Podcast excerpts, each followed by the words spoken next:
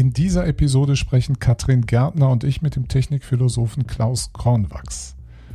Kurz zum Hintergrund. Katrin Gärtner ist Hochschullehrerin an der Fachhochschule Wiener Neustadt in Österreich. Wir beide führen seit einigen Wochen Gespräche zum wissenschaftlichen Arbeiten in den Technikwissenschaften und zwar in meinem Podcast Herzbergs Hörsaal. Die Gespräche, die wir führen, entwickeln sich zunehmend zur Reflexion zweier Lehrenden über unsere Lehrveranstaltung zum wissenschaftlichen Arbeiten. Wer mag, ist gerne eingeladen, Herzbergs Hörsaal zu besuchen. In dem Zusammenhang sprachen wir dort jüngst mit Klaus Kornwachs. Ich habe beschlossen, das Gespräch auch in diesen Podcast Masters of Higher Education einzuspeisen. Ich glaube, es kann eine nützliche Reflexion zum Wissenschaftsbegriff sein, der uns ja auch in der Hochschuldaktik und der Wissenschaftsforschung in verschiedenster Weise begegnet oder auch in der Wissenschaftsdidaktik. Und ich glaube, auch für die Auseinandersetzung mit Design-Based Research fällt vielleicht das ein oder andere Körnchen an Erkenntnis ab. Kurz ein paar Worte zu Professor Kornwachs. Er gehört zu den Philosophen in Deutschland, die die Technikphilosophie als akademische Disziplin weiterentwickelt haben – Klaus Kornwachs hat seine Diplomarbeit in der Physik gemacht, er promovierte in der Philosophie und habilitierte sich auch in diesem Fach. Er war Lehrstuhlinhaber für das Fach Technikphilosophie an der Brandenburgischen Technischen Universität Cottbus.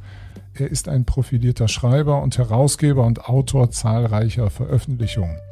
Eines seiner bekanntesten Bücher dürfte die Philosophie für Ingenieure sein.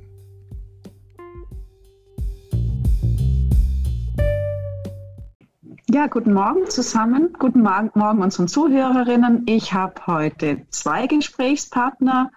Den Dominikus Herzberg kennen Sie schon. Und wir haben heute einen Gast, auf den wir uns besonders freuen, den Herrn Konwax. Guten Morgen alle zusammen. Guten Morgen, Herr Herzberg. Guten Morgen, Frau Gärtner. Guten Morgen miteinander. Ja, über was sprechen wir heute? Ähm, wir sprechen über Technikphilosophie. Wir haben da so ein bisschen bisher rumdeletiert, äh, der Dominikus Herzberg und ich. Jetzt haben wir einen Technikphilosophen bei uns und ähm, gleich für mich zum Anfang die Frage, was machen eigentlich Technikphilosophen? Ja, Technikphilosophen machen das, was Philosophen auch machen, zunächst mal nachdenken. Vielleicht auch vordenken, wäre manchmal ganz gut. Nachdenken, ja, über Bedingungen von Möglichkeiten von Begriffen, das ganze Begriffsgeschäft, was wir in der Philosophie machen, die kritische Begleitung von Politik, von Wissenschaft bis hin zu ganz normalen Verhaltensweisen, Gewohnheiten, ja, bis hin vielleicht auch zur Orientierung in politisch schwierigen oder auch persönlich schwierigen äh, Situationen. Das ist ein sehr, sehr breites Spektrum. Technikphilosophie, ja, oder Philosophie der Technik. Es ja, sind ja sozusagen beide ähm, Bezeichnungen im Umlauf. Technikphilosophie denkt eigentlich ja über Technik nach und stellt vielleicht sloganartig gesagt die Frage, haben wir die Technik, die wir brauchen?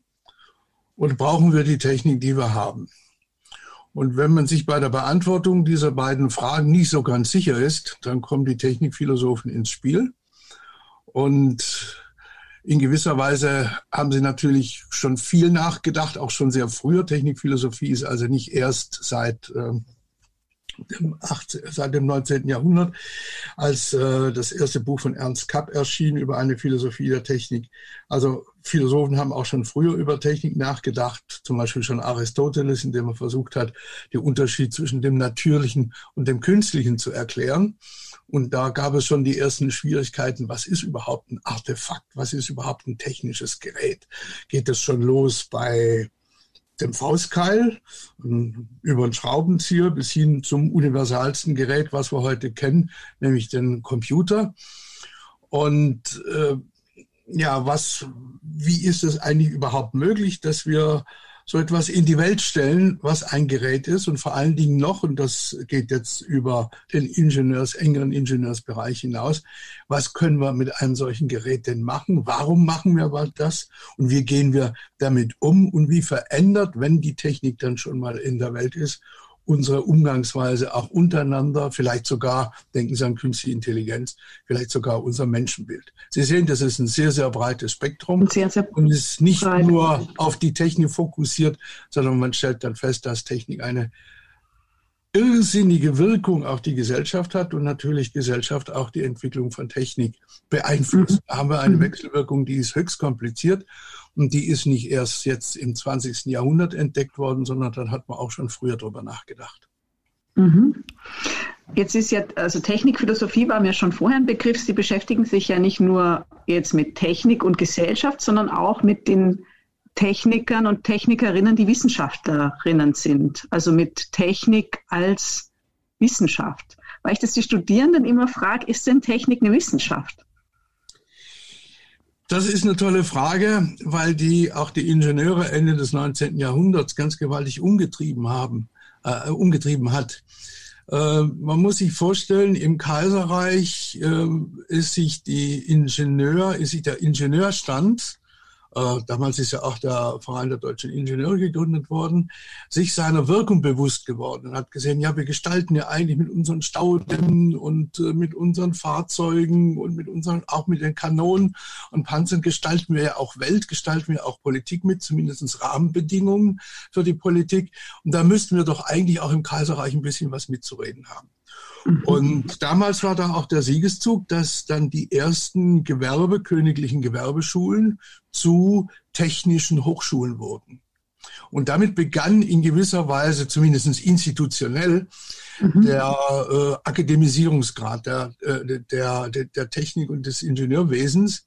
Technikwissenschaften selbst äh, sind bereits schon von Beckmann im 18. Jahrhundert, von Johannes Beckmann im 18. Jahrhundert gefordert worden, nämlich eine Kunst, mit der man sozusagen alle Handwerke und äh, Ingenieur, der Begriff gab es damals noch nicht, also alle, alle Handwerke und technischen Künste könnte zusammenfassen in ähnlicher Weise, wie es eben im 17. Jahrhundert dann auch äh, die äh, klassische Mechanik gemacht und die Physik gemacht hat, die ja dann äh, in gewisser Weise den Aufstieg der Wissenschaft Wissenschaft überhaupt eingeleitet hatte. Also es gibt schon früh die Bestrebung zu sagen, ja, Technik müsste man eigentlich auch wissenschaftlich betreiben.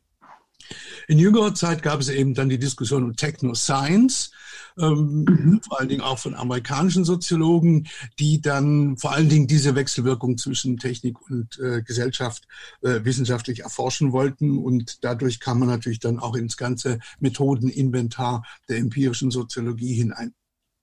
Aber äh, die meiste verbreitete Auffassung auch heute noch bei äh, äh, den äh, im Ingenieurwesen Tätigen äh, ist eigentlich, dass äh, Technik lediglich, ich sage lediglich, angewandte Naturwissenschaft sei. Ja, das höre ich von meinen Studierenden. das, hört, das, das so? hört man immer. Da muss man natürlich fragen, was ist eigentlich Anwendung? Darf ich, äh, nun könnte Kron, man sagen, ich, diese Anwendung kann man ja auch selber auch systematisieren. Ja. Nicht? Also die kann man selber ja auch sozusagen kritisch, auch wissenschaftlich begleiten und sagen, was machen die eigentlich da?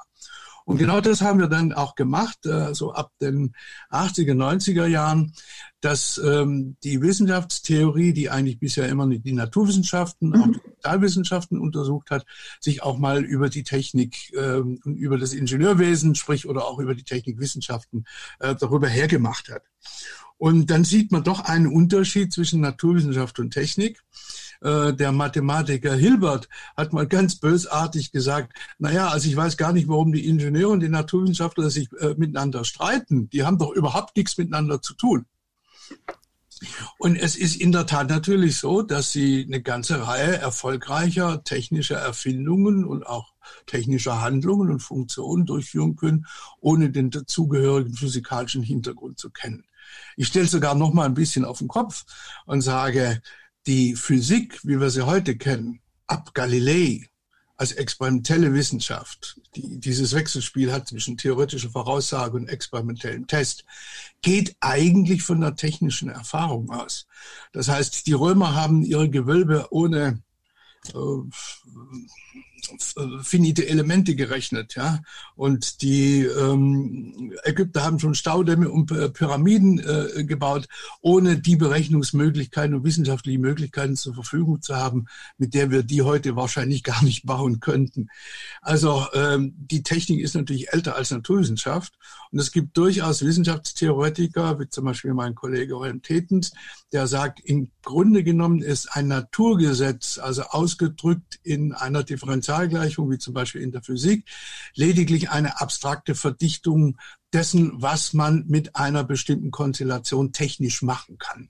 Also Mechanik, Aha. die klassische Mechanik ist sozusagen die abstrakte Theorie dessen, was ich, welche Maschine ich bauen kann und welche und was ich mit einer Maschine dann auch tatsächlich physikalisch machen kann.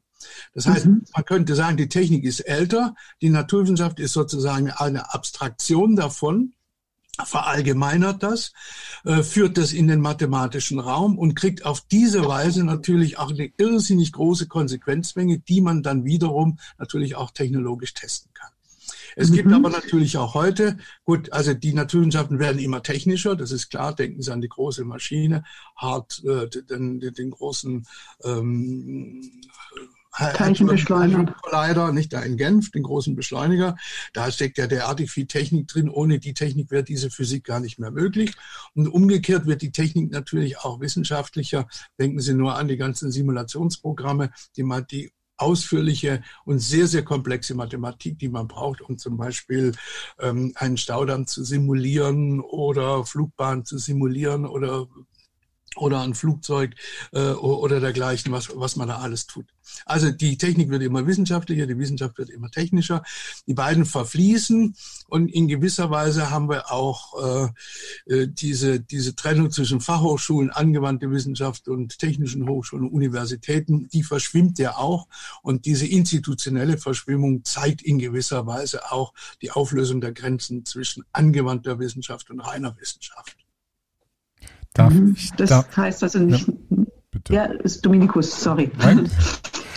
Darf ich, Herr Kornwachs, daraus folgern, dass ähm, die Technikwissenschaft so ein oder die Technik ein Erkenntnisinstrument der Naturwissenschaften ist, was ja eben so schön sagt mit den Differentialgleichungen. Ich nutze Technik, ähm, um überhaupt einen Bezug zu dieser Welt zu bekommen, um sie zu vermessen, um Experimente durchzuführen. Sie ist ein Erkenntnisinstrument und gleichzeitig kann Technik ohne Naturwissenschaft auch nicht existieren. Ist da nicht so eine Wechselwirkung? Ist die künstlich, dass wir zwischen Technik und Natur unterscheiden?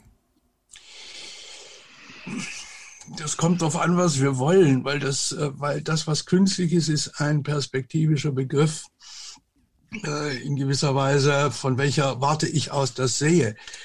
Ähm, was ist ein Elektron? Ein Elektron ist ein physikalischer Begriff. Äh, Elektron kann man nicht so richtig sehen, aber man kann mit ihnen experimentieren. Man könnte sagen, äh, der Begriff Elektron ist sozusagen die ja, die, den Label oder das Etikett, was ich auf einen großen Aktenordner draufklebe, wo all die Erfahrungen drin sind, die ich mit einem Elektron machen kann. Äh, da ich ein Elektron nicht sehen kann, wie ein Stein, mit Stein kann ich auch Erfahrungen machen, mit einem Elektron, um mit Elektronen Erfahrungen zu machen, muss ich technisch agieren. Ich brauche ein Elektronenmikroskop oder ich brauche eine Antenne oder ich brauche eine Funkenstrecke oder sonst irgendetwas.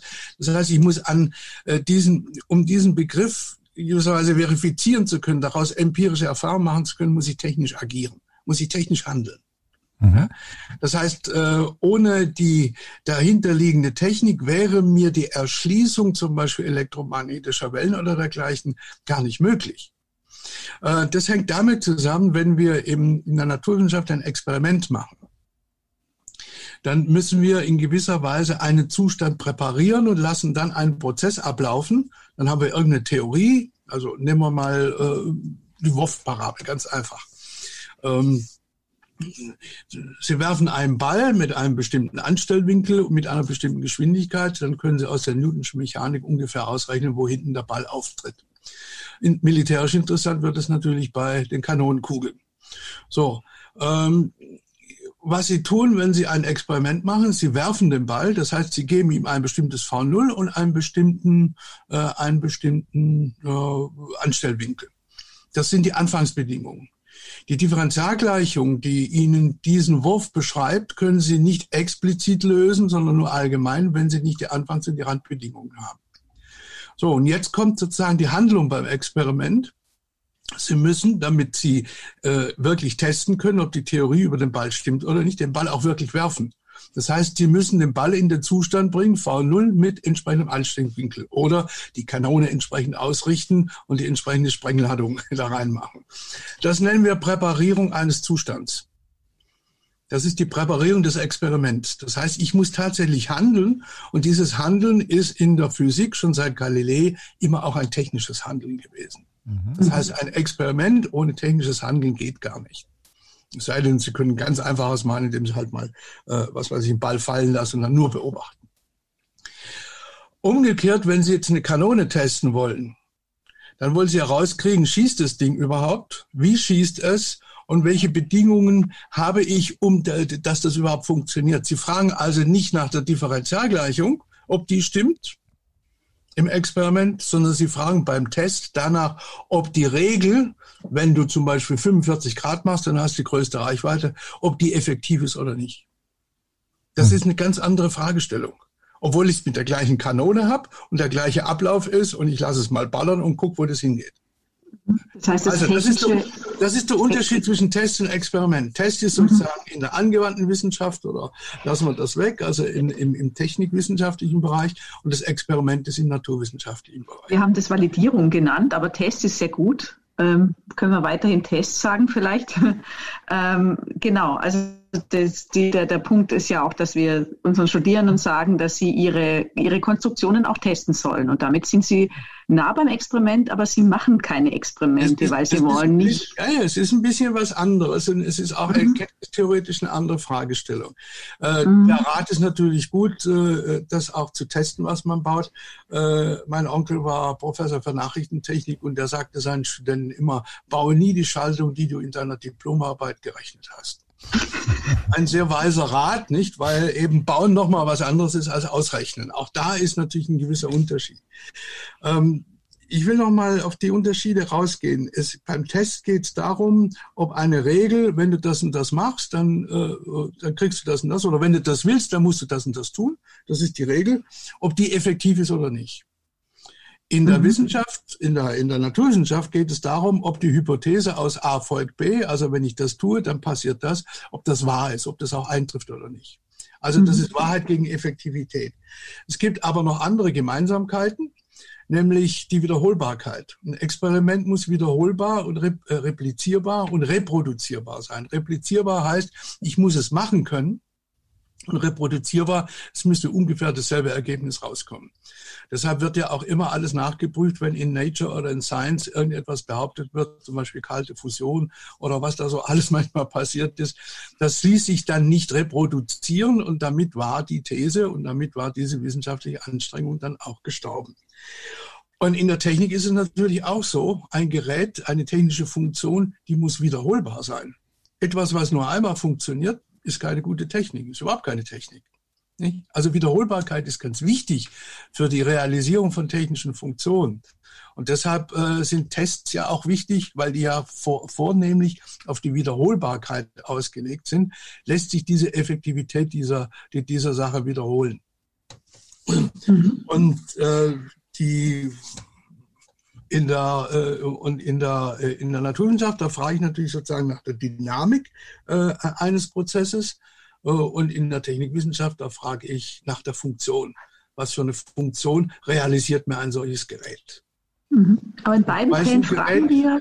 Bitte? In beiden Fällen fragen wir etwas und bekommen Antworten. Also in beiden Fällen wird Wissen generiert. Würden Sie das teilen? Das Wissen wird generiert, aber nur indem ich schon äh, die, die richtige Frage stelle. Und die Frage stellt, äh, setzt natürlich schon ein gewisses Vorwissen voraus.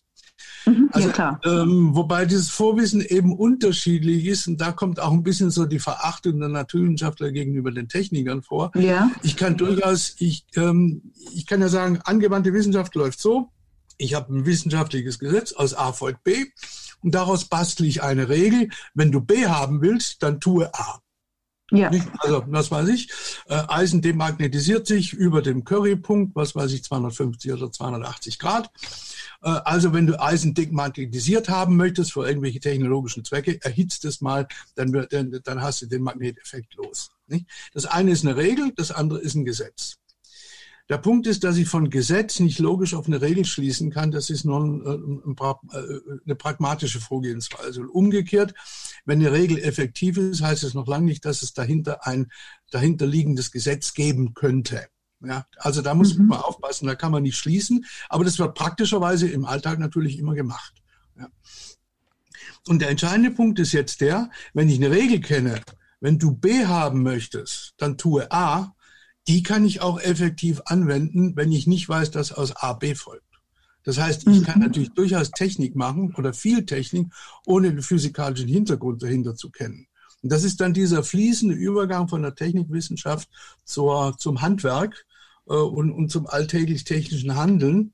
Die Technikwissenschaft versucht dann, die Effektivität der Regel dann auch zu begründen aufgrund ähm, von naturwissenschaftlichen Erkenntnissen. Mhm. Aber sehr oft ist die Regel, die technologische Regel, zuerst gewonnen, sozusagen erkenntnisgeschichtlich, zuerst gewonnen und dann erst hinterher guckt mal, ähm, ja, wie könnt's, was könnten da naturwissenschaftlich dahinter stecken. Sie haben jetzt mehrfach gesagt, Technikwissenschaft. Wann, ab welchem Punkt wird Technik zur Wissenschaft? Ich würde sagen, immer dann, wenn sie methodisch und nachvollziehbar vorgeht. Ja. Also okay, das wäre die Definition Beispiel, von Wissenschaft. Ja, wenn ich zum Beispiel sagen würde in der Konstruktion, äh, ich konstruiere einfach mal was und sehe, es klappt, das ist noch keine Wissenschaft. Mhm. Wenn ich aber eine Konstruktionssystematik habe, und aus dieser Konstruktionssystematik mit einer gewissen Gewissheit schließen kann, wenn ich so vorgehe, könnte es zu so und so viel Prozent erfolgreich sein. Dann ist es eher ein wissenschaftliches Vorgehen, als normal äh, ja, probieren geht über studieren. Das mhm. muss auch sein. Das gehört im Ingenieurswesen dazu. Ja, also Technikwissenschaft ohne Kreativität ist natürlich irgendwie eine, sture Veranstaltung. Ja, ähm, ich kann das natürlich auch nur deskriptiv machen, kann sagen, ich gucke den äh, Ingenieuren über die Schulter im Labor, so wie ein Ethnologe und sagt, was machen die denn da? Und schreibe das auf und systematisiere das so wie in der empirischen Soziologie. Das kann ich auch machen. Das ist aber noch keine Technikwissenschaft, sondern ja. dann sozusagen die Sozialwissenschaft technischen Vorgehens. Ja, das ist ein Unterschied. Ja. Mhm. Mhm. Also Wissenschaft wird, was ist dann Wissenschaft des Heranziehen des Wissens, also des, er, äh, äh, des Erarbeiten des technischen Wissens oder das Heranziehen des technischen Wissens? Nee, auch ähm, eine Erzeu Erzeugung von äh, Technikwissenschaft erzeugt technisches Wissen okay. durch systematisches Vorgehen Okay. Durch Reflexion mhm. über dieses systematische Vorgehen. Also zur Wissenschaft gehört immer Selbstreflexion über die Methodik, ob die angemessen mhm. ist oder nicht. Einschließlich natürlich auch, äh, das gehört auch dazu, der sozialen, gesellschaftlichen bis hin zu den ethischen Bezügen. Mhm. Das haben das die Physiker ja auch kennenlernen müssen, äh, dass das dazugehört nach 1945. Mhm. Also, also wenn jemand Technik macht und Technikwissenschaftler Technikwissenschaftlerin sein möchte dabei, müsste er oder sie sowohl auf den Wissensschatz seiner Disziplin rekurrieren, als danach streben, systematisch dieses Wissen, was er erwirbt im technischen Prozess, zu teilen oder zumindest zu darzustellen. Ja, weil, weil die Frage ist ja auch, ich kann nicht ohne weiteres aus der Physik die Technik rausrechnen. Das ah, okay. Das, das kommt noch dazu. Ohne mhm. weiteres, nicht? Also äh, aus der Wurfparabel und der Lösung der Differentialgleichung für gegebene Rand- und Anfangsbedingungen äh, kann ich noch keine Kanone bauen. Mhm. Da muss ich dann wissen, was, was für Eisen brauche ich, was für Räder muss ich äh, montieren und so weiter. Mhm. Bis hin, bis hin zu dem, was wir organisatorische Hülle nennen. Ich muss nämlich Leute haben, die diese Kanone bauen, die damit umgehen können, die nicht umfallen, wenn sie knallt äh, und, und die, äh, die, die das entsprechend organisieren können. Ich nenne das das organisatorische Hülle. Ohne die mhm. geht es nämlich nicht. Ja, also die, die, die einzelne Funktion eines Geräts sagt noch nicht viel aus. Ein Kühlschrank kann leider seine thermodynamisch wunderbaren Eigenschaften nicht entfalten, wenn ich in der Wohngruppe vergessen habe, weil wir das untereinander nicht abgesprochen haben, die Stromrechnung zu bezahlen Da bleibt das Bier da nämlich kalt. Ja. Das soziotechnische System, ja. Ja, ja, diese soziotechnischen Systeme sind erforderlich, ich nenne das die organisatorische Hülle eines Geräts, mhm. damit das Gerät überhaupt seine Funktion beim Gebrauch entfalten kann. Ganz stark ist es natürlich, äh, wenn Sie sich an die soziotechnische Hülle oder organisatorische Hülle eines Computers, wenn Sie die sich angucken oder, oder beim Auto, nicht? Was muss da alles noch mit funktionieren, dass Sie von A nach B fahren können? Äh, wenn Sie keine Straßen haben, keine Straßenverkehrsordnung, keine Proliferation von Ersatzteilen und Treibstoff und so weiter und so fort, dann ist Ihr ähm, 750er oder sonst irgendwas lediglich ein schön hergerichteter Haufen aus Blech, Computer, Silizium, Gummi, Glas äh, und, und ein bisschen Treibstoff und Öl, ähm, mit dem Sie aber nicht von A nach B fahren können. Nicht? Dann funktioniert es nicht. Also Sie brauchen immer auch die organisatorische Hülle und das bestimmt natürlich auch die technologische Funktionalität. Und das gehört natürlich mit in, äh, in die äh, ja sozusagen in, in das Pflichtenheft der Technikwissenschaft, dass sie das mit berücksichtigt. Und dass das sie es mit berücksichtigen. Ja, und das wird in der Ingenieursausbildung eben, ja, etwas, sagen wir mal, stiefmütterlich behandelt. Mhm. Ja, das, die, die Wahrnehmung habe ich auch tatsächlich. Also manchmal, also die Wirtschaftsingenieure zum Beispiel behandeln das mit, aber das ist eigentlich die Disziplin, die das. Was ich spannend finde, ist, Sie haben ja gesagt, es hat am Anfang hat es ja Diskussionen drum gegeben in der Entwicklung, als die, als die technikwissenschaftlichen Hochschulen zu Universitäten wurden, ob das überhaupt Wissenschaft ist.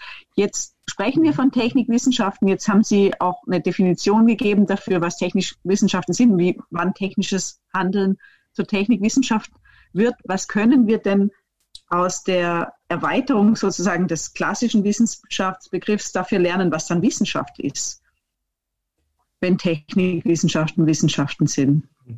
Ähm, vor allen Dingen eines, dass sich Wissenschaft nicht durch ihren Gegenstand definiert, sondern durch ihre Methodik. Aha, äh, okay.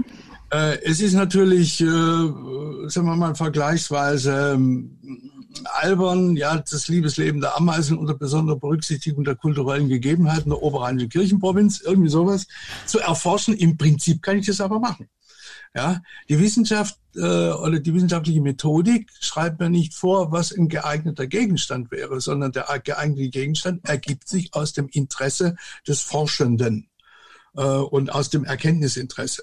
Das kann natürlich auch ein Produktionsinteresse, das kann auch ein Verwertungsinteresse, das kann ein äh, Qualifizierungsinteresse, das können viele Interessen sein, warum ich mir gerade den einen oder anderen Gegenstand in der Wissenschaft aussuche. Ähm, das also macht Wissenschaft nicht aus. Wissenschaft wird definiert über ihre Methode. Und äh, man kann sozusagen die, äh, das Haupt, ja, sagen wir mal, das, äh, das Hauptstichwort oder das Hauptschlagwort, was man darüber schreibt, ist eigentlich Kritikfähigkeit oder äh, ja, dass sie, dass sie Ergebnisse, die erzeugt werden und auch die Methode, wie sie erzeugt werden, immer einer Kritik ähm, unterworfen werden kann. Und kritisierbar ist nur das, was nachvollziehbar ist. Nachvollziehbar ah, ist nur, ja, nachvollziehbar ist nur das, was wiederholbar ist was mhm. repetierbar ist und was reproduzierbar ist. Und damit mhm. haben Sie wieder die klassische ja. in der Wissenschaft. Spannender Gedanke, weil, weil tatsächlich ich eine Zeit lang darüber nachgedacht habe, diese, diese wissenschaftliche Aus, also wir haben ja diese Lehrveranstaltung wissenschaftliches Arbeiten in den Technikwissenschaften, unterrichten mhm. wir beide, also ich in der Robotik und Dominikus mhm. Herzberg in, in der Informatik. Und ähm, wenn man die Frage, naja, wenn die Technik machen, warum brauchen sie dann wissenschaftliches Arbeiten, wenn nicht ganz klar ist, ob das eigentlich eine Wissenschaft ist, Jetzt sagen Sie sozusagen, es wird durch die Nachvollziehbarkeit zur Wissenschaft. Also das Gegenstück wäre jemand, der sagt, ich weiß das, weil das weiß ich halt, ja, oder ich habe es ausprobiert und ihr müsst mir das jetzt glauben, oder ich bin euer Guru oder so, oder mhm. ja, seht doch, dass es funktioniert. Ähm, das äh, wirklich auch die, das wissenschaftliche Arbeiten als Arbeiten in der Wissenschaft über die Nachvollziehbarkeit aufzuziehen. Das ist, ein, das ist so, ihr seht doch, dass es funktioniert. Das ist auch, äh, das gibt es in der Medizin, wer heilt, hat recht, ja. egal warum. Ja.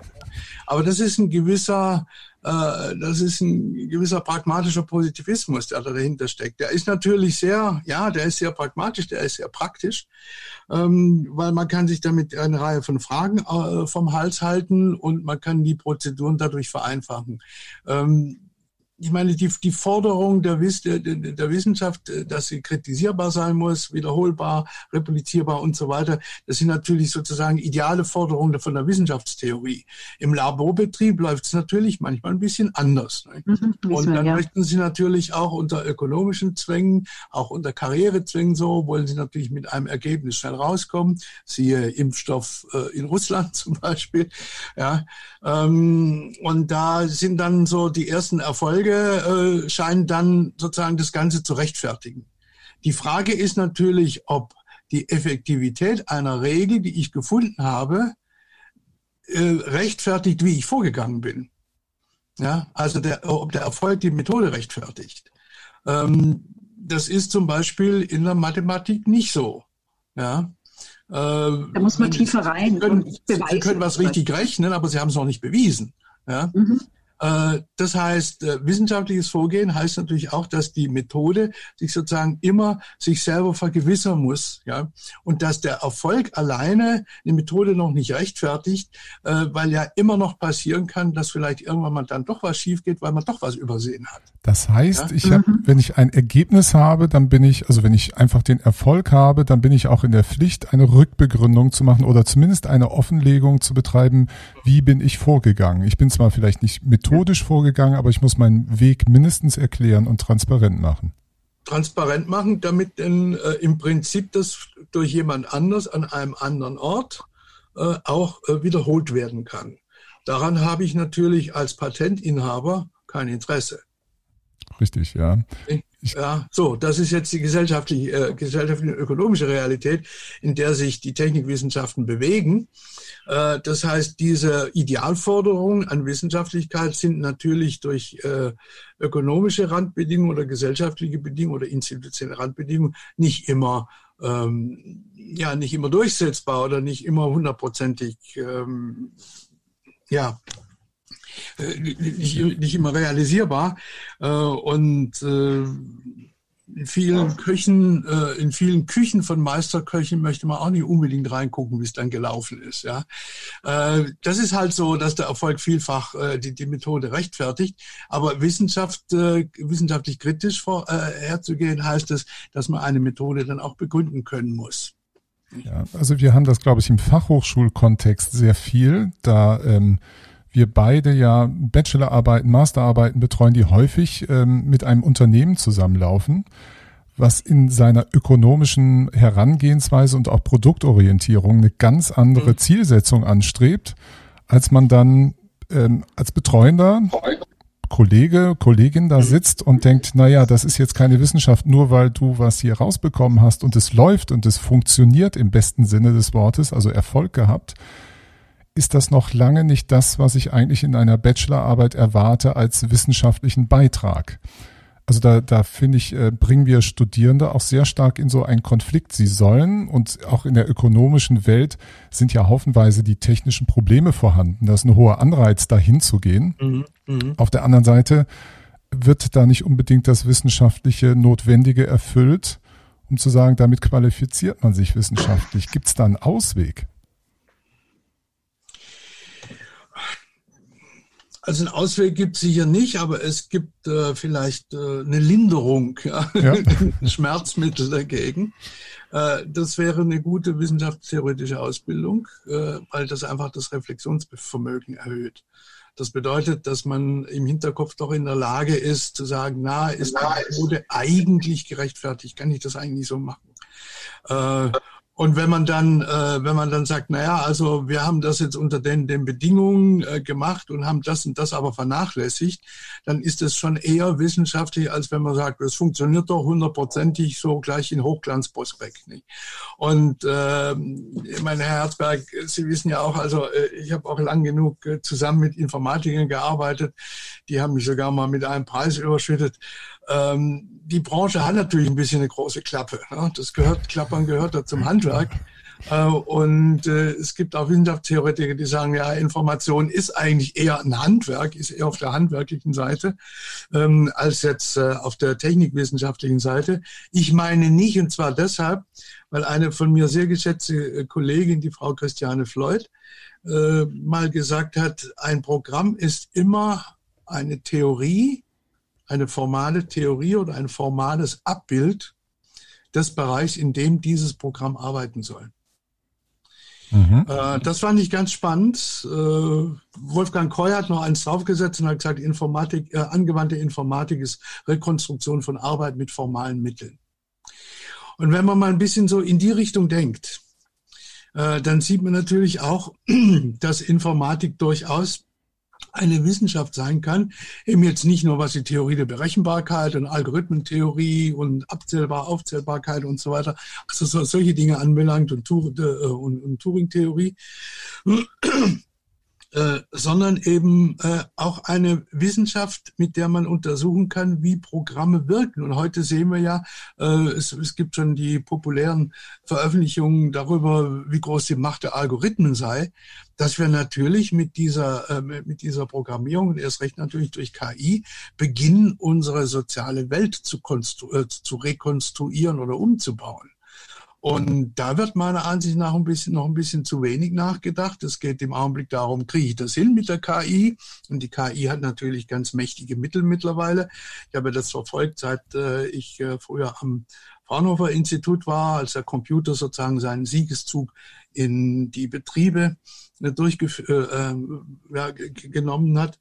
Ähm, da konnte man das verfolgen, wie Programme das ist nicht der Computer, sondern die Programme, wie Programme dann, die zum Beispiel betriebliche Abläufe unterstützen, wie solche Programme dann die Betriebe gezwungen haben, ihre Organisation zu ändern weil erstens mal durch die Formalisierung wurde natürlich die bisherige Organisationsform transparent. Da kamen dann die Flaschenlager und die kleinen ökologischen Nischen so. Das kam da alles zum Vorschein. Das war ausgesprochen unangenehm. Und das Zweite war natürlich dann, dass man unter einem gewissen Rationalisierungsdruck gesagt hat, da kann man das und das umstellen. Und dann hatte man von außen das Gefühl, jetzt muss sich die Organisation an das Programm anpassen. Was manchmal ja auch der Fall war. Und dann sieht man diese strukturierende oder restrukturierende Kraft die die angewandte Informatik auf fast alle Bezüge hat, äh, in der sie dann irgendwann mal wirksam wird. Und das ist ja jetzt eben nicht nur in Produktionstechnik oder in der Kommunikationstechnik, sondern eben auch im, im Alltag und, und, und im, im ökonomischen Bereich ähm, der Fall. Äh, dann muss man sagen, ja, da kann man durchaus wissenschaftlich forschen und überlegen, wie diese Wechselwirkung auch funktioniert. Und das ist etwas, was man untersuchen muss. Und das wäre eben auch eine Aufgabe von Technikwissenschaft. Und insofern ist natürlich Informatik, äh, auch gerade auch die angewandte Informatik, so handfest und so äh, poltrig sie sich auch manchmal gibt, in der Tat, wenn sie richtig betrieben wird, auch eine Technikwissenschaft. Mhm. Das würde, würde, mir einfallen, dass das, dass das die Aufgabe der Sozial, also ja, die, Sie haben gesagt, die Methode und der Gegenstand sozusagen definieren, die, also die Methode definiert die Disziplin und nicht der Gegenstand, aber mir würde einfallen, da dass die Sozialwissenschaften, also die Technik Soziologie dafür zuständig wäre. Kann das die Informatik überhaupt? Es müssen beides. Die, die mhm. Informatiker müssen eigentlich Soziologie und vor allen Dingen natürlich auch ein bisschen Philosophie können. Und jetzt umgekehrt, man fordert ja immer, ja, die Techniker, die müssen mal über den Tellerrand gucken und die sollen jetzt mal geisteswissenschaftliche Inhalte machen und Soziologie, Geschichte und Philosophie und Ethik und so und dann wird alles gut. Nein, es kommt noch was dazu. Wir müssen den Soziologen, den Ethikern, den Philosophen, den Juristen, denen müssen wir auch Technik beibringen, denen müssen wir ja. auch Informatik beibringen. Die müssen eine Grundvorstellung von dem haben, was diese Technik kann, wie sie funktioniert und vor allen Dingen auch, äh, wo sozusagen die Gefahrenstellen sind, wo sie vielleicht nicht funktionieren kann oder wo sie dysfunktional wird. Und erst dann kann man zusammenarbeiten ist, wir haben da schon noch die zwei Kulturen, ja, wo, äh, wo, eben äh, sich der Germanist damit brüstet, dass er sagt, er hat keine Ahnung, ähm, wie ein Beschleuniger funktioniert, aber ähm, der Physiker, der dann sagt, ja, von Goethe hat er nicht so viel gelesen, dann sich einen schälen Blick einfängt. Nicht? Das, äh, das, da, da, müssen wir, da müssen wir, da müssen wir, ja, da müssen wir, zusammen, da müssen wir zusammenkommen, ja. Die, äh, also wenn wir jetzt bei den Informatikern sind, die, äh, die, die in der Informatik tätig sind, die müssen sich eben mehr um äh, gerade gerade um Soziologie, gesellschaftliche Belange bis hin zu ethischen Belangen kümmern. Hat die Gesellschaft für Informatik zum Teil ja auch gemacht, aber es ist ein kleines Grüppchen halt, so nice to have, wie das halt beim VDI übrigens auch der Fall ist. Ähm, Aber umgekehrt müssen wir eben auch bei den Geisteswissenschaftlern, gerade auch bei den Juristen und bei den Wirtschaftswissenschaftlern verlangen, dass die sich auch ein bisschen mal mit Technik und vor allen Dingen auch mal damit beschäftigen, was KI kann und vor allen Dingen, was sie nicht kann. Das ist nämlich zum Verständnis der Technik sehr, sehr, sehr wichtig. Mhm. Sie haben vorhin was Interessantes gesagt, nämlich, dass man Studierende besser in Wissenschaftstheorie ausbilden soll. Ähm, was sollen die lernen? Also das machen sie ja in gewisser Weise, indem sie so einen Kurs anbieten, wissenschaftlich arbeiten. Ja. da ist natürlich auch die Definition dabei, was ist denn wissenschaftlich? Nicht? Ja, das sind dann 45 ja, Minuten. Ja, aber da gilt natürlich, dass man sich in, beim eigenen Fach überlegt, was heißt für mein eigenes Fach Reproduzierbarkeit, Replizierbarkeit, ähm, was heißt logische Stringenz, was ist eine Ableitung, was ist eine Deduktion, was ist eine Induktion. Nicht auch die Frage, wie viel Effektivität begründet eine, also ja, wie oft muss ein, ein, Test erfolgreich sein, damit ich sage, die Regel ist effektiv. Das ist genau dasselbe Problem wie bei Jugend schon in der, in der Statistik und beim Induktionsschluss. Wie oft muss ich ein Experiment bestätigt haben, damit ich dran glaube, äh, dass das, was das, äh, was behauptet wird, äh, durch das Experiment auch bestätigt wird. Mhm. Und da ist vielleicht ganz wichtig, und da kehre ich jetzt mal zum alten Sir Karl Popper zurück, der gesagt hat, dass ähm, eine Aussage, eine wissenschaftliche Aussage, egal ob, sie, ob es jetzt naturwissenschaftliche, soziologische oder auch eine naturwissenschaftliche Aussage ist, ist nie die, nie die endgültige Wahrheit, auch wenn sie experimentell gut bestätigt in Anführungszeichen ist. Man kann sie nie bestätigen, aber sie muss im Prinzip falsifizierbar sein. Und solange sie nicht falsifiziert ist, ja, solange gilt das Gesetz oder gilt die Aussage, kann ich mit dir arbeiten. Also alle Schwäne sind weiß, solange ich eben keinen schwarzen Schwan gefunden habe, gilt der Satz. Aber wenn ich einen schwarzen Schwan finde, dann ist das ein Falsifikationskriterium.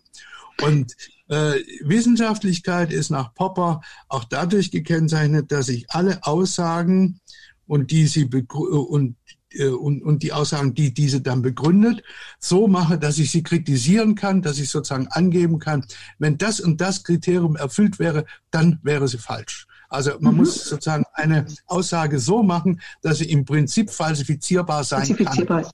Ich muss sie mhm. sozusagen offen gegen Angriffe machen und dann warten, ob Angriffe kommen. Und wenn keine kommen, ja, und gegen die klassische Mechanik sind lange keine Angriffe gekommen, bis dann Einstein kam, ja, so lange gilt die. Ja. Mhm. Das, das heißt, Sie würden tatsächlich empfehlen, Popper zu unterrichten.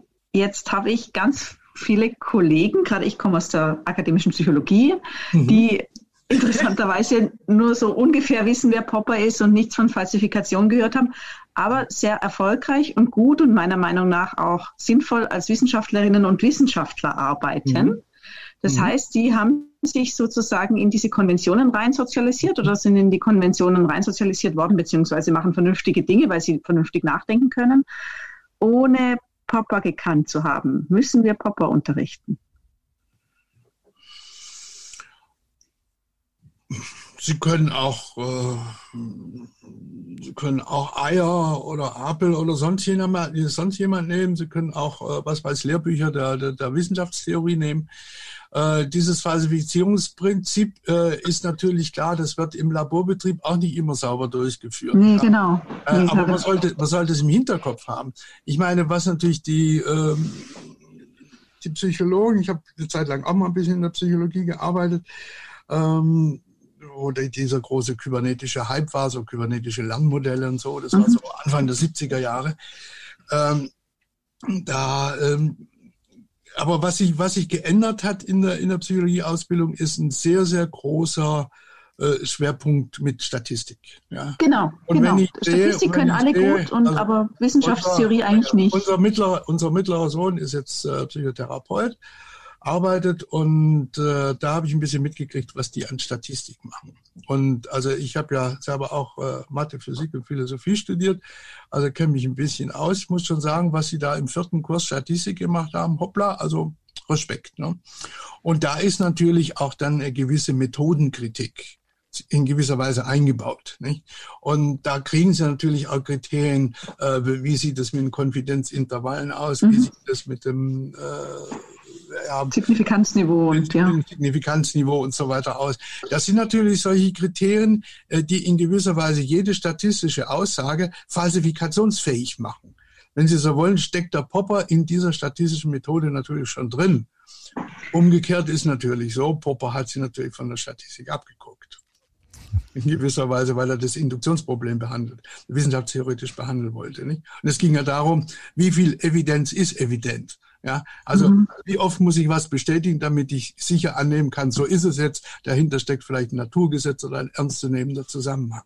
Mhm. Da würde ich jetzt gerne noch mehr dazu wissen und auch diskutieren, weil ich eigentlich glaube, dass sozusagen das Signifikanzprinzip und das Poppersche Prinzip nicht, nicht ganz genau so zusammenpassen, sondern in gewisser Weise gegenläufig sind. Aber ich glaube, wir bewegen uns weg von dem, was Dominikus Herzberg mhm. wollte, dass wir reden und deswegen und vielleicht auch unsere Studierenden hören wollen. Das sind dann die Spezialinteressen. Deswegen, Dominikus, vielleicht magst du lieber noch eine Frage stellen. Ja, ich würde vielleicht ein bisschen nochmal zurückkommen zu diesem Thema Konstruktionssystematik. Herr mhm. Kornwachs, Sie sagten so, das ist entscheidend für die Technikwissenschaften. Und es ist ja, weil ich auch ursprünglich als Ingenieur ausgebildet bin, ähm, es ist jedem Ingenieur, jeder Ingenieurin völlig vertraut, mit häufiger mit Zeichnungen zu arbeiten, wo Modelle abgebildet werden, sehr stark funktion, funktionsorientiertes Konstruieren, zusammensetzen und das natürlich erstmal mit irgendwelchen Methodiken zu machen, bevor man das wirklich umsetzt. Also eine Ebene zu haben des Berechnens, des Zusammenstellens. Das machen wir in der Informatik natürlich auch so. Ähm, ist das, was, was ist das Wesentliche daran? Weil wir haben auch die nicht funktionalen Anforderungen. Wie lässt sich das so fassen und unterscheiden? Weil bei jeder technisch, also gerade in der Informatik, spielen die nicht funktionalen Anforderungen eine ganz ganz entscheidende große Rolle. Sie sind aber nicht in der Systematik zu fassen, wie es die funktionalen Anforderungen können oder die funktionalen Konstruktionsprinzipien. Wie geht man damit um? Was macht man da? Mhm. Ähm, das ist nochmal das Problem, was die Frau Floyd gesagt hat, dass jedes Programm ein Modell oder eine Art äh, formale Theorie des Gegenstandsbereichs darstellt, in dem es funktionieren soll. Und wenn die Theorie schlecht ist, dann funktioniert nachher das Programm auch schlecht in dem Gegenstandsbereich, in dem es funktionieren soll. Ähm, wenn Sie äh, die, sagen wir mal, die, die Konstruktion, äh, so, solange sie geometrisch bleibt oder solange sie funktional bleibt, können Sie leicht formalisieren. Mhm. Ja, dazu haben wir sozusagen die Sprachen, dazu haben wir auch die Begriffe, dazu haben wir die Kategorien, wo wir sagen, der und der Gegenstand, die und die Eigenschaft fällt unter den Begriff, dann kann ich Variablennamen angeben, P, äh, und dann kann ich das reinschreiben. Und wir haben auch eine Kompositions Und dann, mache ich, dann, mach ich, dann gibt's dann gibt's Kompositionslehren, nicht, ja. äh, in, der, in der Geometrie mit der Durchdringung, projektive Geometrie, in der, ähm, in der, äh, in der Algorithmen in der Algorithmentheorie, da gibt es natürlich auch äh, sozusagen Konstruktionsprinzipien. Erstens ist Widerspruch vermeiden, Schleifen vermeiden und dergleichen. Äh, das alles geht, äh, das alles geht formal. Wenn Sie aber jetzt sagen, ich möchte aber nicht nur konstruieren, dass es jetzt funktioniert, isoliert funktioniert, sondern die nicht funktionalen Beschreibungen, ich will zum Beispiel entsorgungsgerecht konstruieren. Nicht? Also ein E-Motor jetzt konstruieren, entsorgungsgerecht. Oder ich möchte sozialgerecht konstruieren, das heißt zum Beispiel der E-Motor, der braucht weniger Teile, damit braucht er weniger Zulieferer, damit erzeuge ich Arbeitslose, wenn ich vom Dieselmotor zum E-Motor übergehe. Könnte ich den so konstruieren, dass das Know-how der Leute, die bisher Diesel gebaut haben, auch beim Bau von E-Motoren so beschäftigt sein können, dass sie die Arbeitsplätze nicht verlieren? Das wäre zum Beispiel ein Kriterium für eine Konstruktion, äh, die sie natürlich überhaupt nicht formal einkriegen, äh, äh, ein, äh, einbauen, einbetten können, ja, oder, oder einpreisen können. Mhm. Oder, oder abfallgerechtes konstruieren oder ähm, was mal eine Zeit lang äh, schick war, montagegerecht konstruieren. Ja, oder äh, Entsorgungskonstruieren im Sinne, wenn ich eine Bestückungsmaschine habe, muss ich auch eine Entstückungsmaschine haben. Ja, das sind diese, äh, diese Anforderungen an das Konstruieren, die ich natürlich formal nicht reinkriege und die ich deshalb auch natürlich auch nicht automatisieren kann. Was ich nicht formalisieren kann, kann ich auch nicht automatisieren. Ähm, und deshalb wird diese Art von Konstruktion, die wird auch immer eben nicht nur Wissenschaft bleiben, sondern eben auch Kunst. Da kommt natürlich auch noch ein bisschen mehr dazu. Mhm. Ja, also wie Sie eine Fuge konstruieren, die Regeln sind klar. Seit Bach sind die klar. Aber wenn Sie nur die Regeln befolgen, dann wird die Fuge verdammt langweilig. Ja? dann kommt noch etwas mehr dazu. Und deshalb bleibt auch äh, für, für die äh, Informatiker, die einen Algorithmus schreiben, für die Ingenieure, die einen Motor bauen, ähm, für die äh, Organisationsentwicklerin, die eine Organisation aufbaut äh, oder äh, wie auch immer, bleibt immer ein Stück Kunst, also etwas mehr als nur Methodik. Ja. Ähm, das ist auch das, was der, Herr, äh, was der ähm, Lichtenberg gemeint hat, als er gesagt hat, wer nur die Chemie versteht, versteht auch die nicht recht. Mhm. Ja, und so ist es natürlich auch so, wer nur einen Algorithmus versteht, der versteht auch den nicht recht, weil er nämlich nicht bedenkt, wie er wirkt. Ja? Und wenn zum Beispiel jetzt äh, äh, theoretische Physiker und Informatiker und Mathematiker Algorithmen schreiben für, das, für den Hochfrequenzhandel, dann optimieren die natürlich sozusagen die Reaktionsschnelle, wie ich auf äh, Börsenveränderungen als Aktionär reagieren kann. Aber sobald ich das dann miteinander kopple, kann das ein System werden, was uns um die Ohren fliegt. Mhm. Ja, das ist bei der Konstruktion des Algorithmus dann nicht bedacht, weil es eine lokale Optimierung war, aber weil man nicht ans Gesamte gedacht hat. Und das lässt sich eben schlecht äh, formalisieren. Und was sich schlecht formalisieren äh, lässt, das äh, macht man als Methodiker halt auch ungern. Ja? Und da kommt eben noch was dazu. Und deshalb meine ich eben, äh, müssen äh, beide Seiten voneinander lernen. Ja? Und jede Wissenschaft kann für die andere Wissenschaft eine Hilfswissenschaft sein. Und deshalb ist es nie gut, wenn eine Wissenschaft auf die andere runterguckt und sagt, ich geht die da Sie den Kunstbegriff so schön eingebracht haben, wie lehrt man das, diese Kunst an der Ingenieurswissenschaft? Zeige ich Ihnen was ganz altmodisches. Gerne. Kunst kommt aus der Tiefe der Seele. Und wenn Sie, äh, wenn wir nur Nerds an der Hochschule haben, dann wird auch die Technik, die sie bauen, nicht gut werden. Unterschätzen Sie die Nerds nicht. Ich glaube, die Nerds haben ganz schön viel Potenzial, kreatives. Ja, natürlich, natürlich haben die, es geht nicht nur ums kreative Potenzial. Äh, ich kann auch formal sehr kreativ sein. Mhm. Ja. Ähm, sondern das ist, schauen Sie mal, wenn Sie in der Mathematik äh, einen Satz haben und den wollen Sie beweisen, dann kann man sagen, ja, ich kann es versuchen mit automatischen Beweisen. Das ist aber ein bisschen, äh, gilt ein bisschen als unsportlich. Kann man machen. Aber wenn jemand einen völlig neuen Beweisweg findet, dann hat er den nicht aufgrund von formalen Überlegungen, sondern aufgrund von Intuition gefunden, vielleicht auch von Leidenschaft. Und die Kreativität, die aus dem Innern der Seele kommt, die bedenkt auch mit, was das, was ich da baue, was das auch für eine Wirkung haben könnte. Also dieses Denken auch vom Ende her. Und dann kommen Sie in die Kategorien von erwünschter und unerwünschter Wirkung. Und was eine unerwünschte und erwünschte Wirkung ist, ist natürlich auch eine Frage der eigenen äh, ethischen Einstellung. Ich könnte auch sagen, es ist auch eine Frage des Herzens. Mhm. Jetzt könnte man natürlich auch diese externen Dinge oder die Sie als extern beschrieben haben, wie zum Beispiel die unerwünschten, die erwünschten Wirkungen oder den, mhm. das Zusammenfassen mit anderen ähm, Systemen, die zusammenarbeiten müssen, die Gesellschaft und so weiter auch funktionalisieren, sagen, es muss bestückbar, entstückbar sein und so weiter. Das kommt sozusagen ins Pflichtenheft mit. Bleibt dann trotzdem noch sozusagen ein Freiheitsmoment?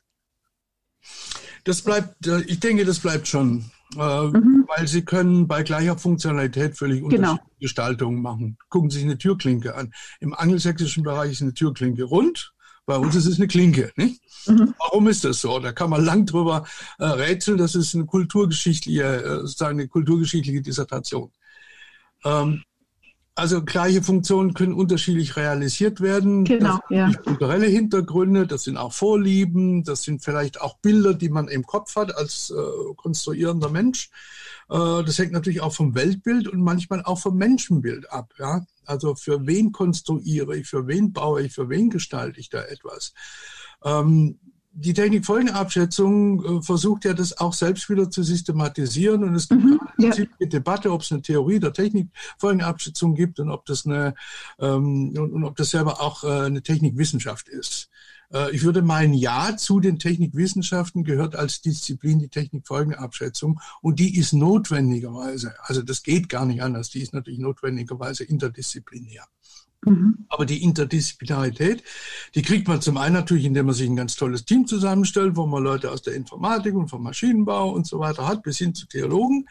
Aber im Prinzip beginnt Interdisziplinarität natürlich im Kopf. Und äh, das im Kopf beginnen, das muss man eigentlich bei mit dem Studium anfangen. damit sind wir wieder bei Ihrer Anfangsfrage. Ähm, ja. ja, ich denke, wir sollten unseren Studierenden äh, nicht ersparen, über ihre eigene Disziplin nachzudenken, sei es in wissenschaftstheoretischer, philosophischer oder selbst sogar auch in ethischer Hinsicht. Mhm. Das letzte war in ethischer Hinsicht oder in in ethischer Hinsicht, ja. ja also okay. ich denke, eine, eine Ethikvorlesung sollte vielleicht jeder mal im Laufe seines Studiums gehört haben. Mhm. Jetzt gibt es aber durchaus noch einen anderen Ansatz, Herr Kornwachs, da Sie eben so schön sagten, die Türklinke, die hat eine Funktion und jetzt wird das ja auch kultiviert, auch in solchen Techniken wie Design Thinking, mhm. dass man jetzt mit einer kreativen Grundhaltung daran geht und versucht rauszufinden, welche Gestaltungsräume habe ich trotz einer bestimmten Funktions- oder Funktionsgrundlage, die ich immer wieder mhm. herstellen muss.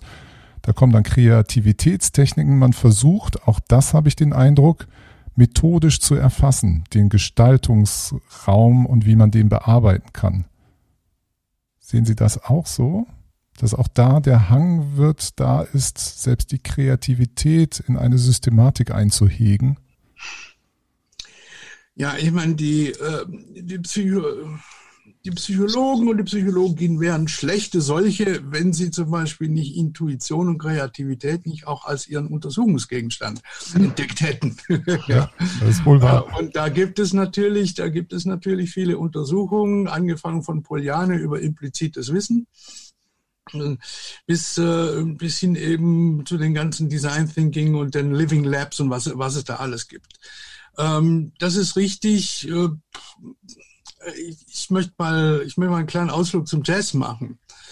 Äh, es gibt ein paar Regeln im Jazz, aber bis ich erklärt habe, wie ich äh, Jazz am Piano improvisiere, ist das Stück schon längst vorbei. Nicht?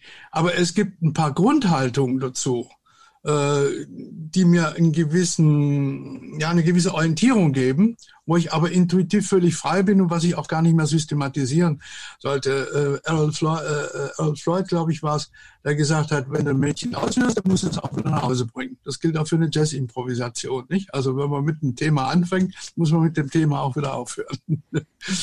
und das fand ich, äh, fand ich einen netten Vergleich, weil es in gewisser Weise sowas, ja, es ist kein Konstruktionsprinzip für, für, für, für eine Jazz-Improvisation, also jetzt als sozusagen als Metapher für Gestaltung.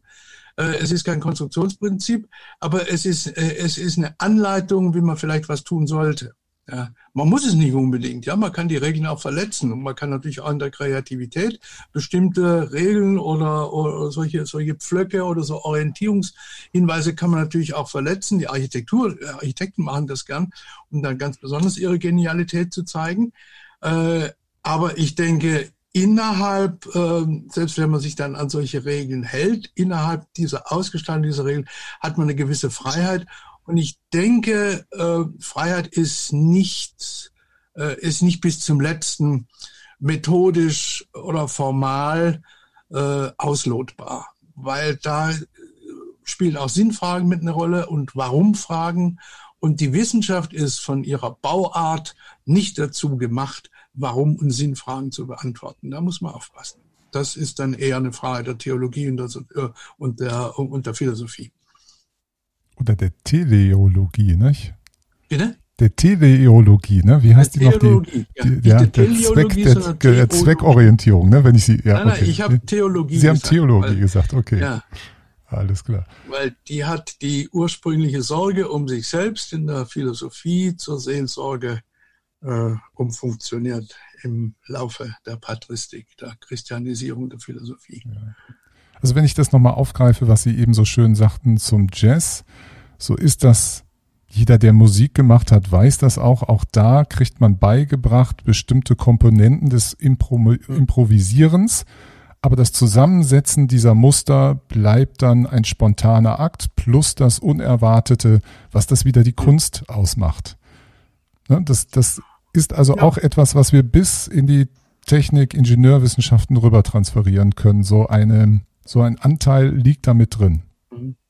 Und es gibt natürlich viel Kunsttheorien, wie Kunst möglich ist, was die Bedingung der Möglichkeit von Kunst ist und was da passiert, wenn man Kunst macht.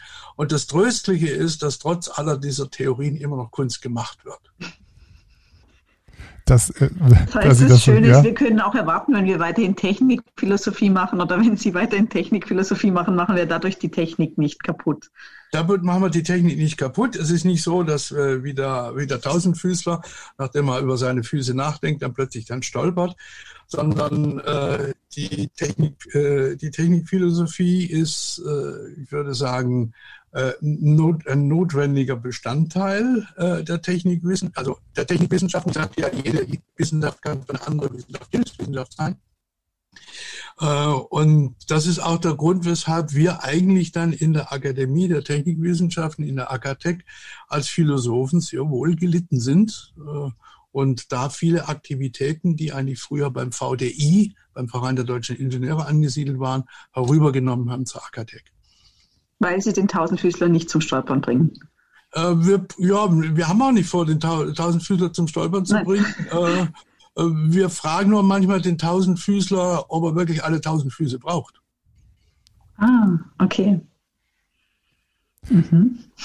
Darf ich noch mal fragen, Herr Kornwachs, sehen Sie ein ähm, qualitativen Unterschied zwischen der Informatik und den anderen Ingenieurswissenschaften, weil man könnte meinen oder argumentieren, das Arbeiten mit Software ist das maximal Mögliche an Gestaltungsfreiheit, die sich auch ja, eigentlich nur noch unter dem Gesetz des nächsten Befehls bewegt und nicht mehr die gekoppelt ist an den Gestaltungsprozess, also nicht gebunden ist an Natur, die mhm. mir ganz andere Regeln auferlegt.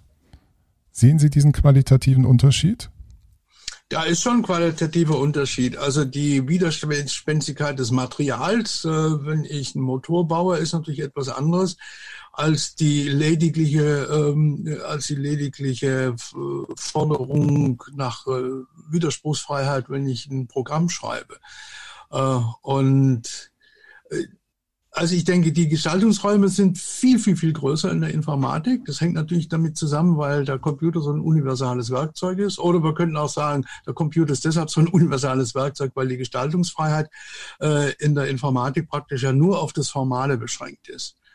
Ähm, also oder nur durch das Formale beschränkt ist. Ähm, auf der anderen Seite, je freier ich bin, umso größer habe ich eine Verantwortung. Und äh, es ist halt so, wir schreiben ja nicht Programme äh, zum Spaß, sondern die Programme, die sollen ja irgendetwas tun, die haben ja eine Funktion. Äh, und damit sind sie für etwas da. Sie sind, sie sind ein Instrument, sie sind gleichzeitig aber auch natürlich, ähm, indem dieses Instrument verwendet wird in einem Gegenstandsbereich, Ausdruck dieses Gegenstandsbereichs und Ausdruck des Interessens des Programmierers. Ja, denn wenn ich ein Modell mache, entscheide ich ja als Modellierer, ähm, wo das Modell aufhört und wo es anfängt, was dazugehört und was nicht dazugehört. Ähm, das ist systematisch oder durch Methodik nicht begrenzt, sondern nur durch meine Interessen und sozusagen durch meine Kapazität. Ich kann kein Overall-Modell machen, dazu lebe ich zu wenig, äh, zu, zu, wenig lange und bin zu dumm dafür. Äh, da, da bin ich begrenzt. Aber im Prinzip bin ich frei, die Grenzen des Modells selbst zu ziehen. Und ich mache ja zuerst ein Modell, und dann mache ich ein Ablaufschema und dann erst schreibe ich, ein, äh, äh, erst schreibe ich dann ein Programm oder benutze, oder benutze einen Algorithmus und, äh, äh, und realisiere das in Form eines Programms. Ähm, ich denke, das ist, ähm, da bin ich sehr, sehr, sehr frei und deshalb habe ich natürlich auch für die Wirkung eine größere Verantwortung.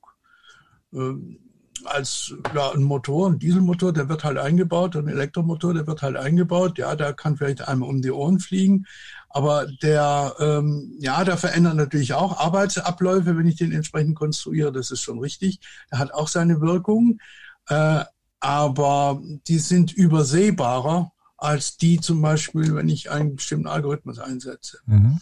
Und da wird die Verantwortung, äh, die sollte man eben nicht nur auf dem Papier haben, da wird die Verantwortung eigentlich noch fast größer als sozusagen bei den klassischen Ingenieurswissenschaften wie Werkstoff oder, oder, oder Mechanik, Radfahrzeugbau oder so, so diese Klassiker oder Produktionstechnik. Und es eröffnet mir auch neue Räume bei diesem Thema Modellbildung und vor allen Dingen Simulation. Wir haben ja damit ein Instrument, ja. was völlig ungekannt ist in der Technikgeschichte bislang. Seitdem es erst den Computer gibt, ist das in einem Ausmaß möglich, wie es vorher nicht gab. Äh, das ersetzt vielfach ja auch kostspielige Experimente äh, in der Naturwissenschaft, die Simulation. Also die hat insofern auch zu einer neuen erkenntnistheoretischen Debatte geführt. Ähm, was erkenne ich im Gegensatz zu einem Experiment aus Simulation? Das ist, das ist ganz spannend weil äh, schwarzes Loch können wir nicht herstellen, aber wir können simulieren im Computer. Ja, ich habe äh, neuerdings gehört, also da sie das Gravitationswellen werden, die ja jetzt vermessen mit ganz aufwendigen, auch wieder mit sehr viel Technik bestückten mhm. Experimenten. Mhm. Und äh, das Rauschen, die Daten, die man da rauskriegt, die kann man nicht interpretieren. Hätte man nicht vor Simulation gemacht mit Einsteins Relativitätstheorie mhm. und was weiß ich drumherum.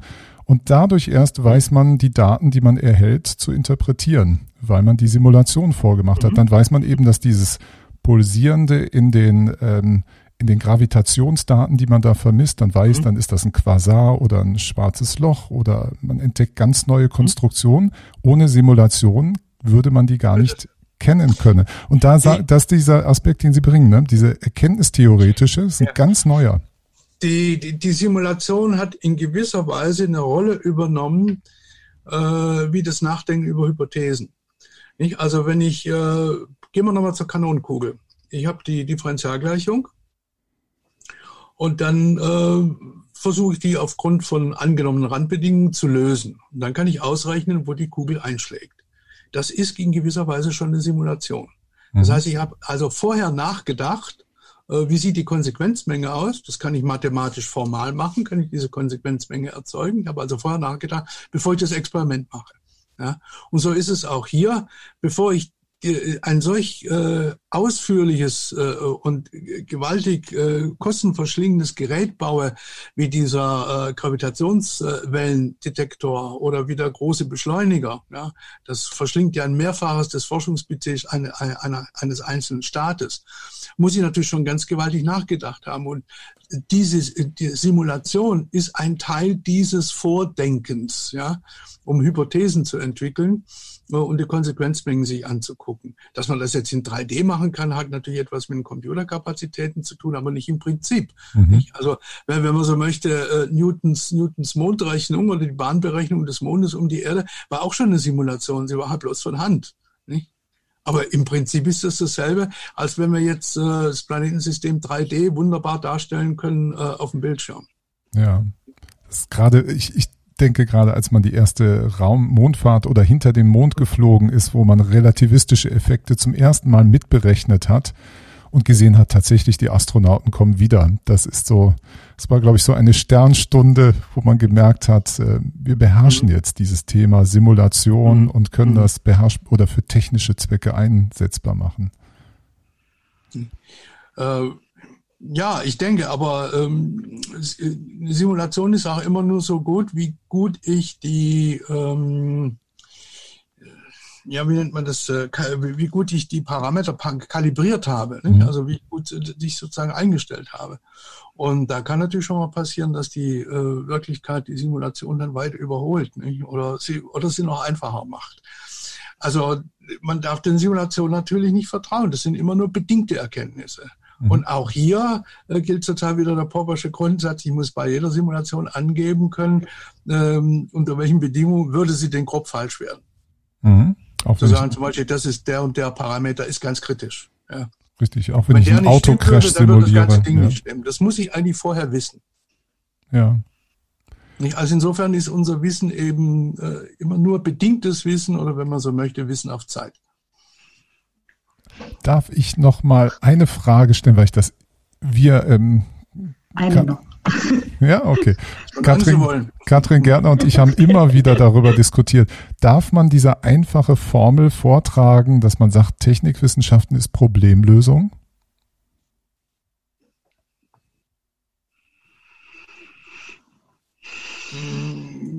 wenn man eine sehr allgemeine Definition von Problem nimmt, ja, dann. Äh, aber Wissenschaft ist immer Problemlösung. Äh, weil Wissenschaft geht nicht ohne Frage. Und Fragen stelle ich nur dann, wenn ich ein Problem habe. Entweder es juckt mich erkenntnistheoretisch oder es juckt mich handlungstheoretisch gesehen. Ich muss was tun oder ich will was wissen. Und deshalb stelle ich dann Fragen äh, oder stelle ein Experiment an oder sonst irgendetwas und dann beginnt Wissenschaft, wenn ich es dann äh, unter der vorher genannten äh, Methodik und den genannten Prämissen dann durchführe, sodass es kritisierbar bleibt. Also insofern ist jede Wissenschaft äh, Problemlösung. Ah, ja. Ich habe das immer unter einem etwas anderen Aspekt gesehen, aber ich verstehe vollkommen, was Sie, wiefern, weil Sie jetzt schon öfters das, den Begriff Handlungstheorie erwähnt haben. Mhm. Das scheint ein Abgrenzungsmerkmal zu sein, oder? Sie, Sie verwenden Handlungstheorie immer im Zusammenhang mit den Technikwissenschaften, Naturwissenschaften eher nicht. Äh, ich, ja gut, sofern Sie Beobachtung auch als eine Handlung ansehen, aber das ist in gewisser Weise eine passive äh, äh ja. Handlung. Ähm, ich kann natürlich auch äh, nur beobachten äh, und mache keine Experimente. Die Griechen haben kaum Experimente gemacht, schon ein paar, so ist mhm. es nicht, aber äh, meistens nicht. Also Aristoteles zum Beispiel hat keine Experimente gemacht, war ein Theoretiker, war aber ein guter Beobachter. Oder Platon war auch ein sehr guter Beobachter, allerdings im Bereich der Soziologie, nicht, der, in, nicht in der Natur. Das waren gute Beobachter und haben diese Beobachtungen systematisch niedergeschrieben und, und zusammengefasst und niedergeschrieben. Ähm, da würde ich sagen, das ist, äh, das ist in dem Sinne noch keine äh, Wissens, äh, das ist noch keine, noch keine Handlung. Ähm, und ich habe in der Wissenschaft so eine Art Spektrum. Das ist aber, äh, das Spektrum ist sozusagen kontinuierlich. Das sind eher theoretisch äh, orientierte Wissenschaften. Das sind eher ähm, sagen wir, und dann rüber zu eher handlungsorientierte Wissenschaften. Mhm. Also, oder sagen wir so, theoretische Wissenschaften, Erfahrungswissenschaften, Handlungswissenschaften. Nicht zu den äh, Technik würden, äh, Technik würde eher zu den Handlungswissenschaften gehören. Das heißt, ich tue etwas und gucke dann, was dann passiert. Ähm, die empirischen sind eher Beobachtung und Handlung und Experiment und die theoretischen, die überlegen sich das bloß. Aber es gibt selbst, aber das, äh, das wie gesagt, das ist ein Kontinuum und alle Wissenschaften behalten, beinhalten Komponenten immer von jeweils auch den anderen. Also jede, Theorie können sie auch nicht machen, ohne, ganz ohne technische Hilfsmittel. Selbst ein Mathematiker, der nur Bleistift und Papier hat, ähm, ja, Bleistift und Papier ist auch eine Technologie. Ja, ganz, ganz ohne, ganz ohne geht's nicht. Also nur da hocken und nur nachdenken. Ja gut, die Philosophen machen das, aber die schreiben es dann ja. auch auf. Ne? ja. Und ähm, also insofern, äh, insofern ist das ein, ist das ein Spektrum. Äh, operativ wird's eben dann, wenn ich beginne, in die Natur in gewisser Weise einzugreifen, etwas zu präparieren, etwas herzustellen und zu gucken, was dann passiert. Mhm. Während, in, während die Theorie sozusagen nur beobachten ist, oder man könnte auch sagen, in der Mathematik, das ist eine gewisse ja, Beobachtung dessen, was logisch möglich ist. Was, das sind Strukturwissenschaften, die beobachten Strukturen und dann an die Strukturen, ja, es gibt, es gibt auch sechs Brauer oder andere Mathematiker haben gesagt, es ist eigentlich eine operative Wissenschaft, wenn ich sage, y ist gleich f von x und ich will y rauskriegen, dann muss ich x einstellen, damit ich sehe, was äh, für y rauskommt. Das ist auch eine Handlung ja, im übertragenen Sinne. Also Sie sehen, das ist, das fließt ineinander über. Mhm. Dominikus, wenn du keine dringende Frage mehr hast, dann hätte ich eine Abschlussfrage. Unbedingt. Ich bin schon sehr, äh, Herr Kornwachs, sehr abgefüllt. Sie haben so viel ähm, schöne Sachen uns erzählt. Ich merke, ich muss mir den Podcast selber anhören, um das dann alles nochmal zu verdauen. Danke Ihnen erstmal so. Ja. Ja. ähm, ja, geht mir auch so. Vielen Dank schon mal. Die Abschlussfrage wäre, also wir haben also gemerkt, der Podcast ist für unsere Studierenden, es hören ihn aber auch unsere Kolleginnen und Kollegen, die wissenschaftliches Arbeiten unterrichten. Deswegen ist sie zweigeteilt. Mhm. Was wäre Ihre Empfehlung an die Studierenden? Was sollten die lesen oder hören? Und was wäre Ihre Empfehlung an uns Lehrende? Was sollten wir lesen oder hören oder uns an Kunst anschauen oder was auch immer?